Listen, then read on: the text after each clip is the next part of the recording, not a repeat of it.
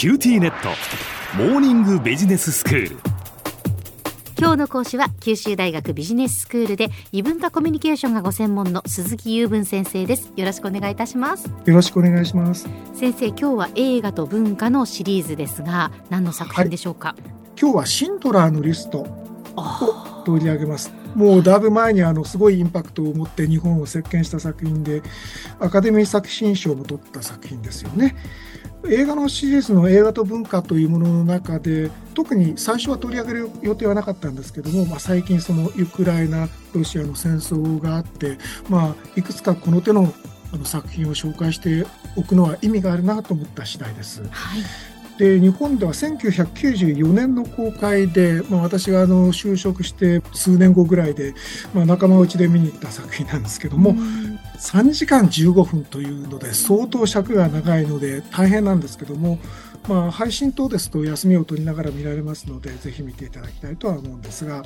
監督さんはご存知ですか？これはスピルバーグ監督ですよね。スピルバーグですね。はい、で彼はあのアメリカ人ですけどもユダヤ系なんですよね。うん、なので、えシントラのリストっていうのはいわゆるそのドイツナチのユダヤ人強制収容所の話ですので、まあ、そのユダヤ人がターゲットになってたわけですよね。まあ、それで必ず何かこれを撮りたいとどうも監督さんは考えていたようです。もちろん彼はエンターテインメントをずっと作ってきた人ですけども一度こういうものをきちんとやらなきゃとは昔から思っていたと、まあ、繰り返しですが、まあ、そういう人がそのここ一番ということで作るとすごい品質のものができるなという、まあ、そういう例なわけなんですね。で簡単にストーリーを紹介して、まあ、おきますと要するにユダヤ人の強制収容所があってでそこにあの軍需用品等を作ってる、まあ、工場があってそれを経営してるのが、まあ、ナチ党員であるドイツ人の、まあ、白人ですね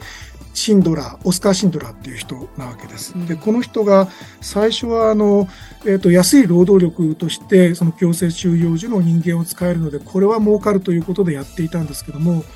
触れ合っているうちにユダヤ人の方々に対してすごくその同情するようになってしまってですね、いろんな危険を冒しながらなんとかこの人たちを助けられないかと動き始めたということなんですね。でどういうことをしたかというと例えばその子供の小さな指がピストの弾ですね弾を作るのにすごく有利なんだとかって、まあ、いろんな理屈をつけてはですね多くの人を工場の方に雇い入れるということをしたわけです。うん、それはもちろん危険なんですよね。あのあまりそのユダヤ人寄りの姿勢を示しているとだんだんあの睨まれてきますので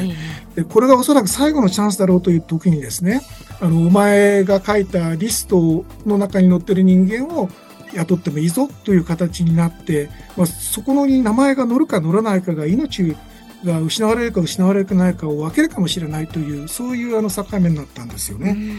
でそれがそのシンドラーのリストというやつです。でそこに載った人たちは助かったわけですね。その様子を映像としてはフィクションですけども白黒映画で描くんですが最後のシーンでは助けられた本人がその当時1994年公開前の制作時代の当時としてはもうかなりのご高齢になっている人たちですけどもご本人たちが出てきてオスカー・シンドラーの墓に献花をするというようなシーンで締めくくられている作品です。うんで、これはですね、僕は当時はまだその映画というのを乱して日がなかったものですから、当時日本では15金か18金かの制限がかかったぐらいで、今非常にショッキングなシーンが多い、ということで有名だったんですけども、私もこのすごいなと、すごいなというのは、あの、こんな映像も撮れるのかという形ですごくショックを受けた覚えがありますけども、まあ、真実を描いたというところではあるんですね。で私もまだ映画にそういう映画にたくさん慣れていなかったので かなりショックを受けて今のところあの僕はこの作品は自分のベスト10の中に入ってくる作品となっています。はい。まあ、そんなところで簡単なストーリーをご紹介したんですけどもまああの反戦画って大変なんですよね。どういうところが大変かっていうと当時その非常に苦しい思いをした人たちのことを描くので、描写してる内容でその例えば時代交渉的にここが違うとかっていうのがすごく厳しい目が入ったりするんで、えーと、スピルバーグ監督さんにもかなりいろんなあの苦情が来たようです。例えばその強制収容所の形がここはおかしいというかここの煙突から出てる煙がこんなじゃなかったとかですね、まあ、いろんなあのことがあったようなんですけども、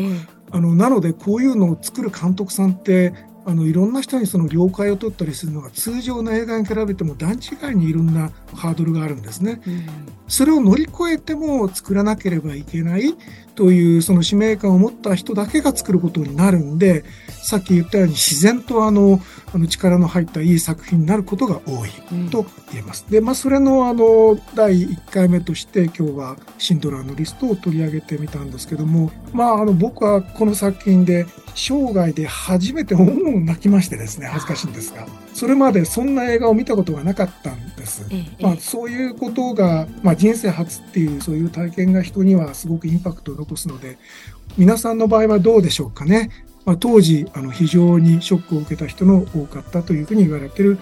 映画であります。はいえー、まあ、反戦映画っていうのは一つのその映画の文化の中に入ってくるわけで、反戦映画とか人権のを擁護するための映画とか、いろんなそういうジャンルがあるんですけども、うんうん、そういうジャンル分けをしなくても、意識しなくても皆さんが気軽に見たり気軽にそれについて話をするようになって、でそしてその結果として、今起きてるような戦争なんていうのがなくて済むような時代になってほしいなという、まあ、スピルバンク監督もあのそういった志があったと思いますけども、ご紹介する私もそういう趣旨でご紹介をさせていただきました。うんでまあ映画技法的にいろんなことがあるんですけども白黒で描かれてる映画なんですけど一箇所だけ赤が描かれてるところがあって女の子が生きてる時にその赤のお召し物を着てるんですけど後でそのルルとあの積み重なった死体の中にその子の衣服だけ赤になっててあああの時のあの子だって分かるような仕掛けになってまあ、こういった技法もいろいろありまして興味深いところであります。でこのシリーズに合わせてというわけじゃないんですけどもこうした反戦人権の映画についての本をまとめていますので次回アナウンスをさせていただきますね。では先生今日のまとめをお願いします。はい。まとめの代わりに今日英語関係をあまり申し上げませんでしたので本当はドイツ語であの作られてるはずなんですけども英語版を見まして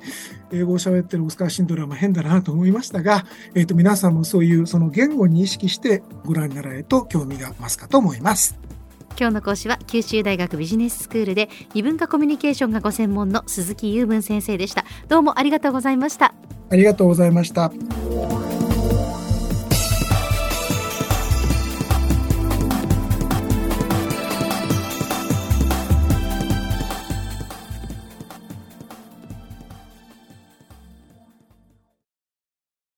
キューティーネット。地下って乗り換えたみたいよ。よくそんなに簡単に乗り換えられるわよね。私もそろそろ乗り換えよっかな。え今の彼3人目じゃなかったっけ？今年だけで。スマホの話なんだけど。乗り換え簡単。格安スマホの QT モバイル